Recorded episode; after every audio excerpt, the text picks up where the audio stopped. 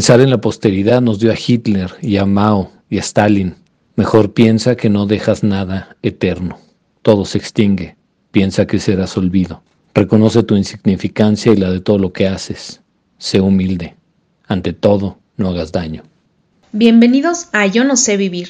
En esta parte final de nuestra exploración del sutil arte de que te importe un carajo, cerramos la plática pensando en la inevitabilidad de la muerte y la manera en que tener siempre en mente ese desenlace perentorio puede ser el camino a la compasión y a la caridad. Comenzamos.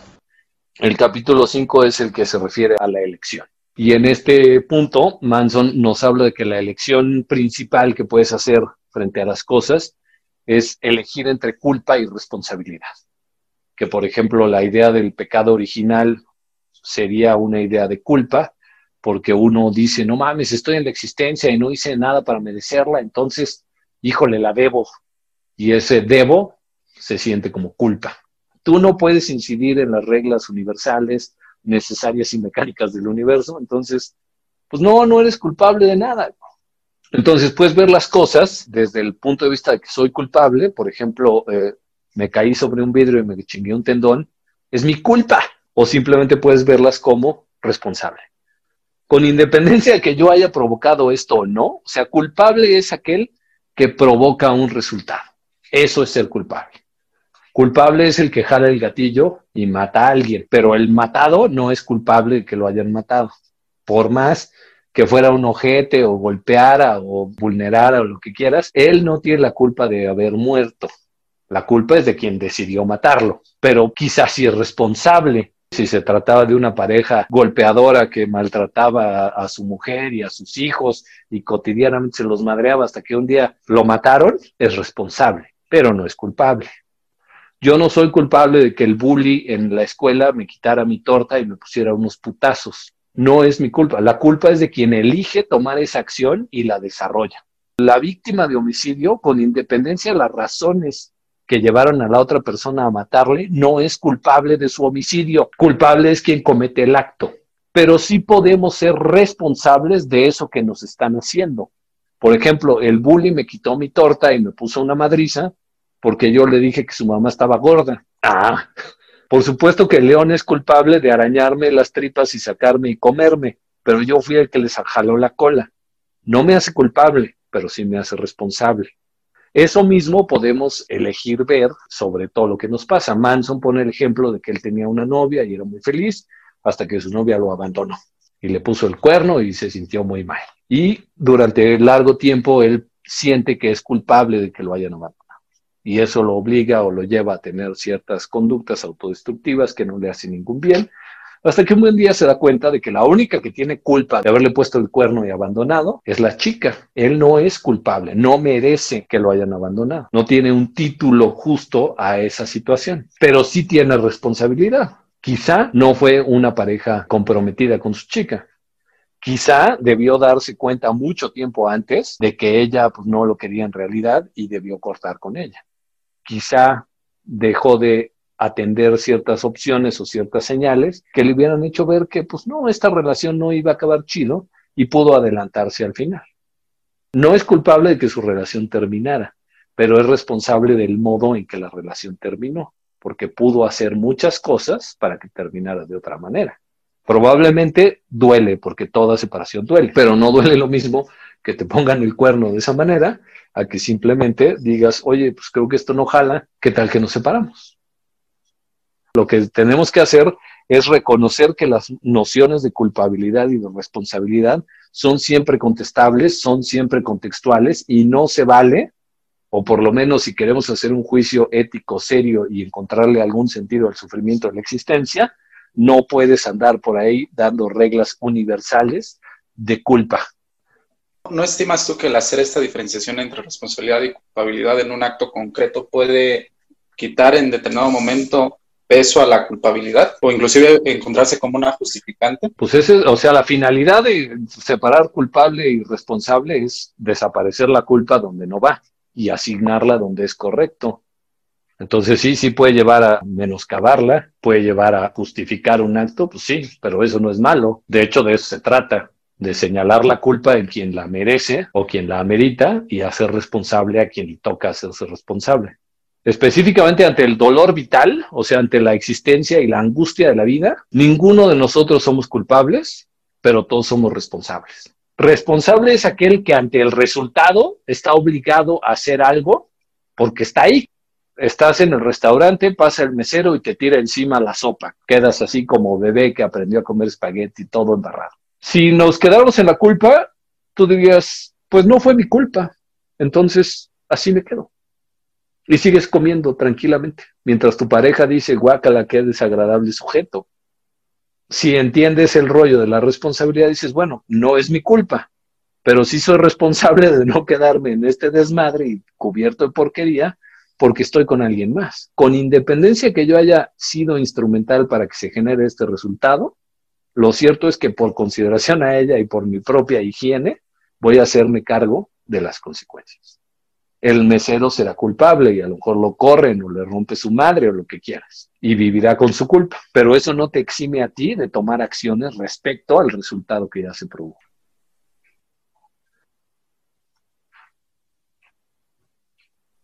Pues tal vez se obvia un poco decirlo, pero sí vale la pena mucho tener clara la diferencia lingüística, ¿no? Ah, sí. Entre las dos palabras, porque a mí me causó un poco de ruido porque al menos antes de esto yo lo estaba usando un tanto indistinto, ¿no? No solamente en un sentido jurídico estricto, sino en mi día a día. Sí, es cierto, es uno de los vicios del lenguaje más horribles. Cuando finalmente me di cuenta de la diferencia, así ya al chile pelón, me horroriza un poco las barbaridades que realizamos en nombre de esta confusión. Eh, es cierto que a veces cuando decimos ser responsable, lo que queremos decir es es tu culpa. Y a veces cuando decimos es tu culpa, lo que queremos decir es hazte responsable. Pero son dos nociones completamente separadas. Hay un universo entero entre las dos. ¿Siguiente capítulo o qué? Se equivoca respecto a todo. Qué bueno que lo dices porque justo ese es el siguiente punto, el de la incertidumbre, que es precisamente reconocer la posibilidad, prácticamente la certeza de que todo lo que creo son puras pendejadas, que todo lo que creo está completamente equivocado. También la idea de la culpa y la responsabilidad debe traspasarse por esta situación. O sea, ahí cuando yo pienso con certeza o supongo que no hay duda de que aquí no soy culpable, es una idea que tengo que revisar otra vez a la luz del tema de la incertidumbre, de que puede ser que mi juicio esté equivocado. Que ahí donde yo pienso que no soy responsable por esto o por aquello, también debería estar analizando esa idea porque probablemente es que estoy equivocado. Si nosotros analizamos las nociones que tenemos por verdaderas y cada cuando la cagamos y qué tan a menudo decimos, ah, yo pensé que esto, pero no era así, nos daremos cuenta de que estadísticamente todo lo que pensamos en algún momento estaba equivocado. Esta es la base, por ejemplo, del pensamiento falsifable en ciencia el único error o la única cuestión que puede ser imperdonable en, ciencia es el partir de una falsa certeza respecto a que ya llegué a la verdad, no necesito seguir investigando. La idea es siempre partir de la posible falsedad de lo que yo estoy pensando. Bueno, en el libro viene como estamos en desacuerdo, vemos defectos en ello. Es bueno, o sea, no es malo, sino que es bueno porque hemos crecido y del mismo de la misma manera lo plantea como de forma personal hay mucha gente que se aferra a sus ideas porque teme este cambio y dice, no es que yo, yo creo en esto, yo creo en tal, y si voltea a ver hace 5 o 10 años y se ve igual o, o, sigue respetando las mismas ideas. Y ah, bueno, a título personal, si volteo yo y veo hace un año, dos años, me da gusto ver que he cambiado, pero eso ya es a título personal, entonces, este, sí. Lo de la ciencia, que también es un fundamento muy importante, ¿no? Hay que siempre tratar de partir de la idea más verdadera y esa idea siempre se puede, puede estar en movimiento, es decir, lo que hoy consideramos como cierto no está tallado sobre piedra, o sea, hay muy pocas cosas que tal vez sobre, en la ciencia estén talladas sobre piedra y siempre estamos tratando de buscar y eso es algo bueno. Fíjate que eso que dijiste de título personal y también la parte abstracta, lo cierto es que sí, ¿no? O sea, todo lo que somos en un momento determinado, sea intelectualmente, científicamente o personalmente, depende de que hemos sido lo que estaba mal, lo incorrecto. Solo llegamos al camino correcto habiendo recorrido muchos caminos estúpidos. Tenemos varios ejemplos que da Manson. A mí me gusta el de la teoría del flojisto, porque es esta idea de que había una sustancia que permitía la creación del fuego y era el flojisto y era lo que daba sentido a la combustión y pues se desarrolló y se escribió en tratados y ahora hoy nadie se acuerda de ella. De hecho, ni siquiera existe, pero se reificó. Eso mismo nos pasa en título personal y digamos que en lo que tú señalas, o sea, y en lo que señala la ciencia, es que como dices, volteamos a ver hacia atrás y decimos, no mames, estábamos muy güeyes en conocimiento o en desarrollo personal, nos volteamos a ver hacia atrás y decimos, chale, güey, pues como que sí me faltaba, pero ya estoy mejor.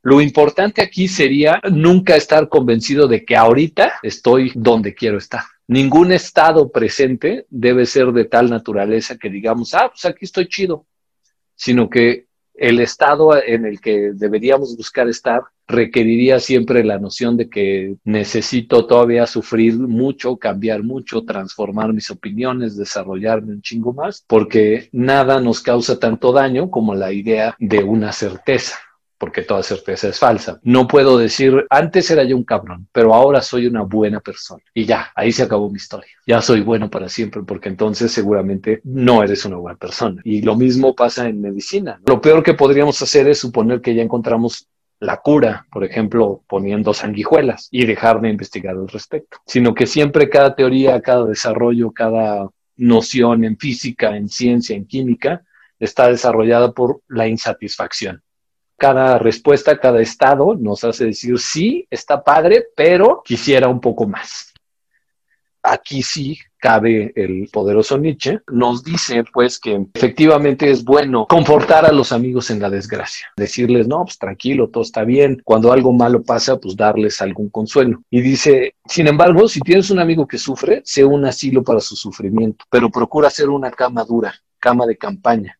Es así como le serás más útil. El chiste es no dejarnos en la autocomplacencia de que aquí estoy seguro. Sí, te ayudo a levantarte, pero a levantarte para que te sigas moviendo y sigas caminando, que sigas investigando. No que te quedes aquí en la pura tranquilidad. Entonces, pues es una gran idea. Y justo ahorita lo conecto cuando le hizo las tres preguntas y que usted comentó el desencanto hacia el mundo y hacia la vida yo me quedé pensando así de, me gustaría tener ese desencanto. Es más el desencanto hacia mí mismo, por más feo que se pueda escuchar, pero es siempre estarme analizando a mí de cómo soy con respecto a las cosas que considero importantes o a las que les quiero dar valor y cómo darme cuenta que siempre puedo estar mejorando también a veces hay personas que no les gusta esta idea de que seamos camas duras en cierto momento, pero sí estoy totalmente de acuerdo con esta idea de que tenemos que ser este también como motor para nuestros amigos o para las personas que nos importan, que a la vez puede ser difícil, porque no todo el mundo lo va a tomar bien.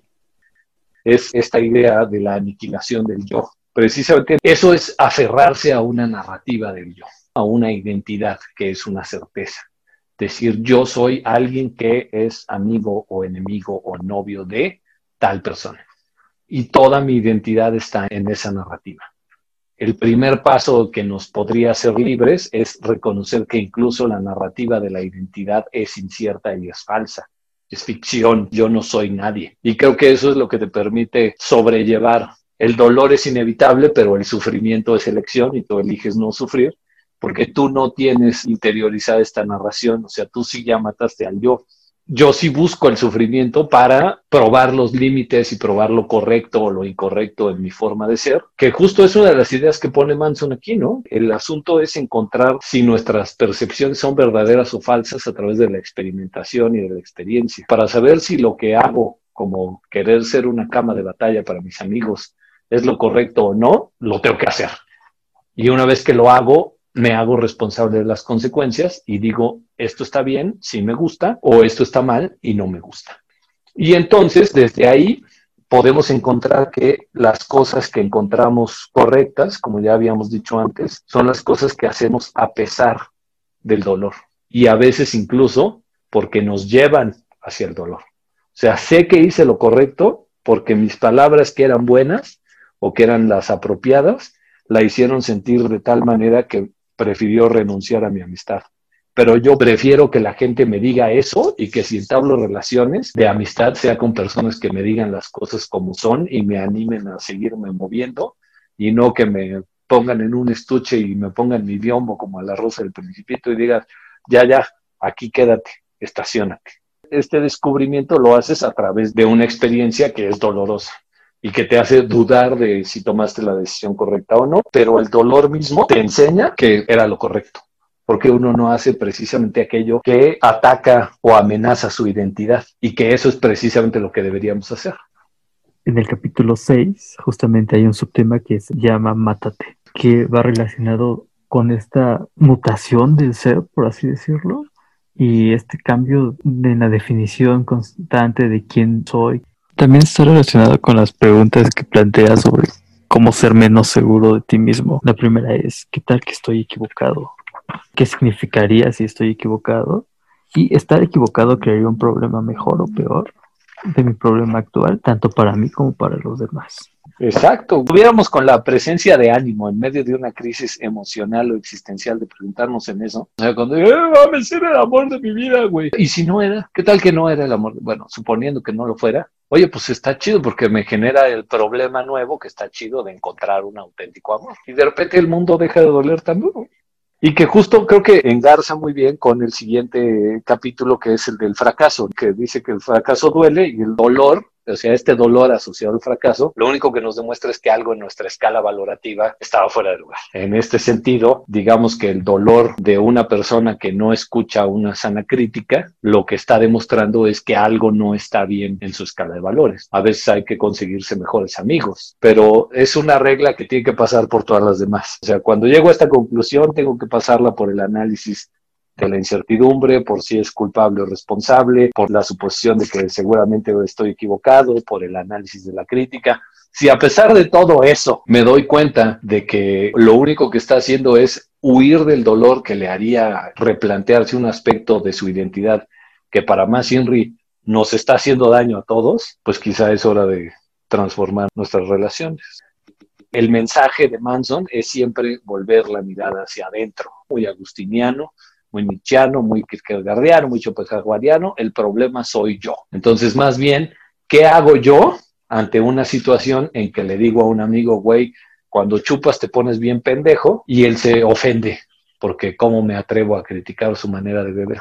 Puede ser que me equivoque y no se pone bien pendejo cuando chupa. Salgo a beber con él otra vez y se vuelve a poner bien pendejo, se vuelve a buscar camorra y, y genera un pleito. Entonces, a mí me duele como sujeto, veo que mi amigo fracasa como amigo porque me está metiendo en una situación difícil que es que me tuve que arrear una putiza con tres o cuatro cabrones en un bar. Y pues la verdad es que no me gusta porque si me dolió, hayamos ganado o perdido, me dolió. Eso significa que algo, ese dolor está indicando que hay algo mal o algo fuera de lugar en mi escala de valoración. Quizá estoy sobrevalorando a mi amigo porque no sé si valga su amistad que me madreen en un bar. Quizá estoy sobrevalorando mi capacidad de analizar y entender si de veras, de veras se pone idiota o no cuando bebe. Quizá estoy sobrevalorando una serie de cosas. Entonces, el dolor incluso, e incluso el dolor que me causa eventualmente la pérdida de esa amistad con mi amigo el borracho violento, me está enseñando que estaba yo en una situación equivocada frente a mis valores. Prefería la amistad a la no violencia. Y quizá el hecho de que me duela perder ese amigo y el hecho de que me duelen los madrazos que me dieron, lo que me está indicando es que mi valor principal es la no violencia y debe estar por encima de la amistad. Entonces, a veces a eso me refiero con que hay que escoger mejores amigos, pero no porque ellos sean malos, sino porque mis valores o mi escala o mi forma de, relacionarme con mi identidad, mi incertidumbre y mi fracaso me hacen entender que hay cosas que valoro más que la presencia de esta persona. Y eso es mantenerse un poco fiel a nosotros mismos. Y que en ese sentido, dice Manson, pues tenemos que actuar hacia el dolor, en la búsqueda del dolor. Hacer algo porque nos duele, generalmente nos lleva a algo mejor. Si lo tomamos en este sentido positivo, es un gran consejo. Hay otras formas bastante pendejas de ir hacia el dolor, ya decía yo hace rato, como eh, apagarme un cigarro en la nalga porque duele, entonces seguramente crezco. O sea, estas frases o estos consejos de Manson hay que tomarlos con un granito de arena, con un poco de reflexión, ¿no? No de manera literal, sino siempre en relación con todo lo que ha dicho en los episodios anteriores.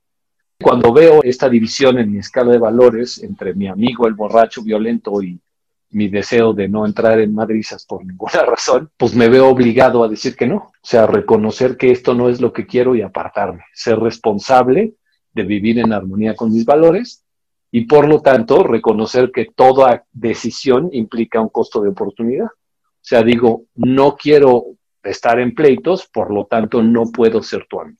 No puedo salir a chupar contigo, no puedo estar en una relación cotidiana contigo y tengo que renunciar. Y me duele, pero tengo que aprender a vivir con esa renuncia, a aceptar, reconocer, celebrar y amar ese dolor porque sé que me lleva hacia algo o hacia una forma de vida que es mejor para mí. Buena, eudemónica, pues, que está en, en armonía con mi espíritu, con mi subjetividad y con mis valores, y no buena en el sentido de santidad, porque hay ciertas visiones que dicen, ay, no, tienes que ayudarlo, tienes que apoyarlo, tienes que ayudarlo a dejar el chupe y no, no, o sea, sí, hasta donde pueda, pero no a costa mía.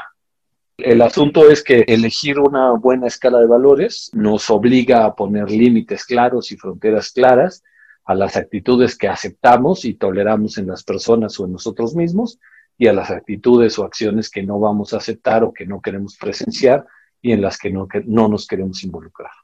Para poder vivir una vida buena es necesario aprender a poner límites claros, no negociables, que estén en congruencia con nuestros valores más íntimos y mejor escogidos, según los criterios que ya hemos discutido antes.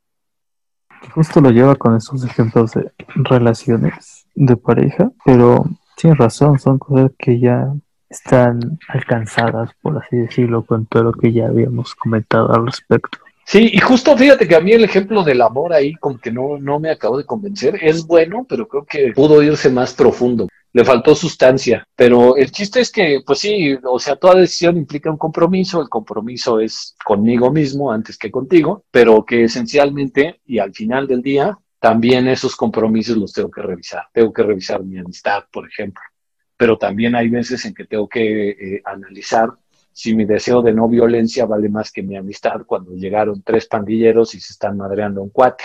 Y digo, no, no, soy no violento, entonces vale más mi no violencia que mi amistad, entonces que te madre, no, ahí ya no estás funcionando bien, ahí ya lo estás cagando. Entonces, por eso creo que sí hay ejemplos más efectivos, con más ambivalencia, y que, insisto, todos son o todos dependen de un análisis caso por caso y de la circunstancia completa. No, podemos dar reglas así al Chile para la vida. Entonces, ya finalmente, pues viene la idea de juzgarlo todo ante la, noción de la mortalidad. En este sentido, creo que lo dice en cierta medida y, y la verdad no me gustó. Ahí sí ese capítulo me parece que se tira un poco al malentendido, mi cuate Mason, Manson, es que dice que hay que creer en algo superior y en algo que trasciende a tu propia existencia y la chingada. Y pues no, no, no, no, pues si el sentido, o sea, lo que, lo que estábamos diciendo es que todo vale madre, cabrón. Él dice que hay que pensar en la posteridad, qué dejo al mundo. No, pues no mames, no dejas nada, no eres posterior, no, nada, güey, nada. Entonces, quizá lo leí mal, pero ofrece un cierto consuelo pensando en la posteridad y pues no, ¿eh? Eric, pues quizá era para sus lectores. O sea, creo que también entiende que hay mucha gente que pues sí le gustan escuchar que, que pues hay algo superior que va a hacer que, que entres en armonía con, pues, con este mundo, ¿no? Y que es el que, pues, supongo, determina pues cierta identidad que vas a ir forjando para pues buscar eso. Los términos los usa muy indistintamente.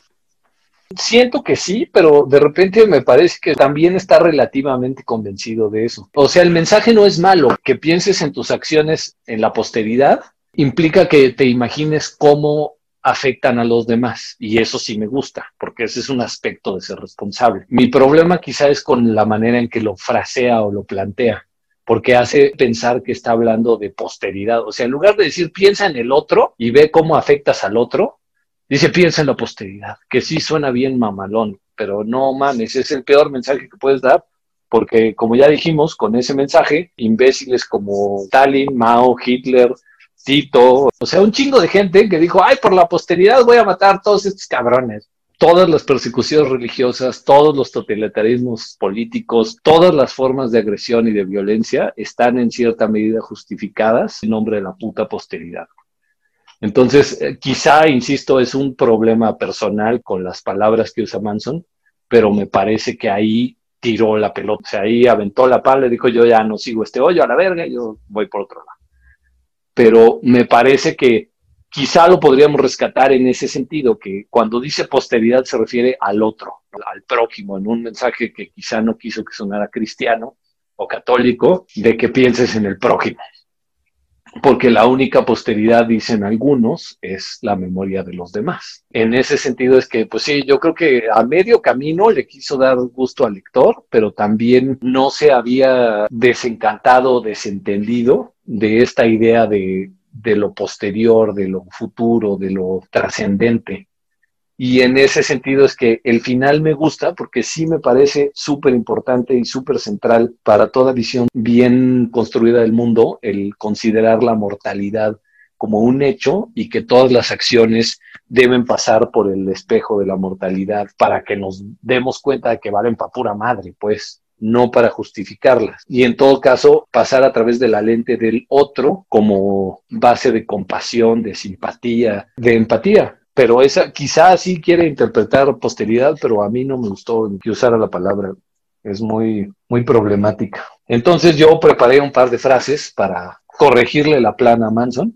Algunas son de Marco Aurelio. Todo esto es hedor y sangre mezclada con polvo en un pellejo, pensando de ti mismo. No eres nada, otro elemento es el que nos dice Schopenhauer, que dice que cada vez que entres en contacto con un hombre, no intentes evaluarlo objetivamente según el valor y la dignidad. No tomes en consideración la maldad de su voluntad, ni la limitación de su entendimiento, ni lo absurdo de sus conceptos, porque lo primero podría engendrar odio y lo segundo desprecio hacia él. Antes bien, ten a la vista únicamente sus sufrimientos, su necesidad, su miedo y sus dolores. Entonces te sentirás afín a él, simpatizarás con él, y en lugar de odio o desprecio sentirás por él aquella compasión que es la única agape a la que invita el Evangelio.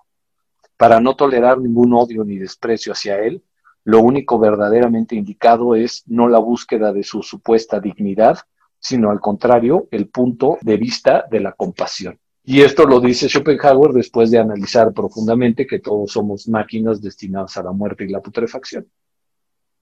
Entonces, el pensamiento de la muerte es lo que nos hermana en la compasión, lo que nos hace entendernos en el mismo sufrimiento y no restarle importancia o no restarle interés a la pena o al dolor de los demás.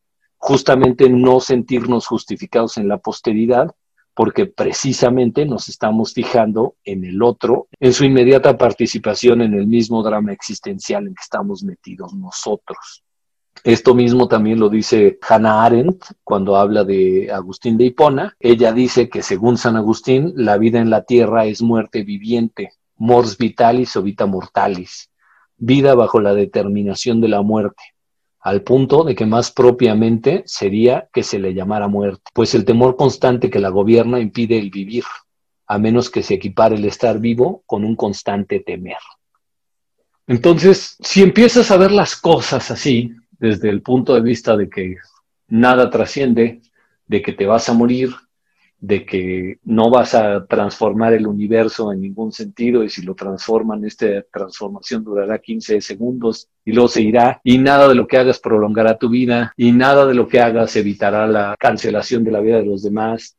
Nada de lo que hagas tendrá una trascendencia absoluta. Lo único que te permite o lo que hace es liberarte de esta idea de que eres responsable o culpable en relación con una de estas grandes narrativas como el progreso, como el avance de la democracia, como la dignidad humana, n cantidad de cosas que en las manos equivocadas, que casi siempre son las que los usan, te generan una idea como el nazismo, te generan una idea como la discriminación de los negros, te generan ideas como pues una serie de totalitarismos comunistas, etcétera, etcétera, que todos en nombre de su responsabilidad histórica con el futuro de la humanidad pasan atropellando un chingo de gentes. Y se les olvida que la propia ideología, así como ellos mismos, especialmente el tirano que se muera pronto, pues también son muerte en vida. Y que nada de lo que haces en aras de la vida puedes tomártelo tan en serio como para destruirlo porque al final la destrucción es inevitable y no estás agregando nada al mundo, al contrario. Manson opina que hay que pensar en la posteridad, en qué dejas al mundo. Y yo digo, no, es preciso pensar que no dejas nada, nada eterno, todo se extingue y serás olvidado lo mismo que todo lo que hiciste. Pensar en la posteridad nos dio a Hitler y a Mao y a Stalin. En realidad, la única idea importante es que ante todo no hagas daño, aniquila el yo, reconoce tu insignificancia y la de todo aquello que haces, sé humilde.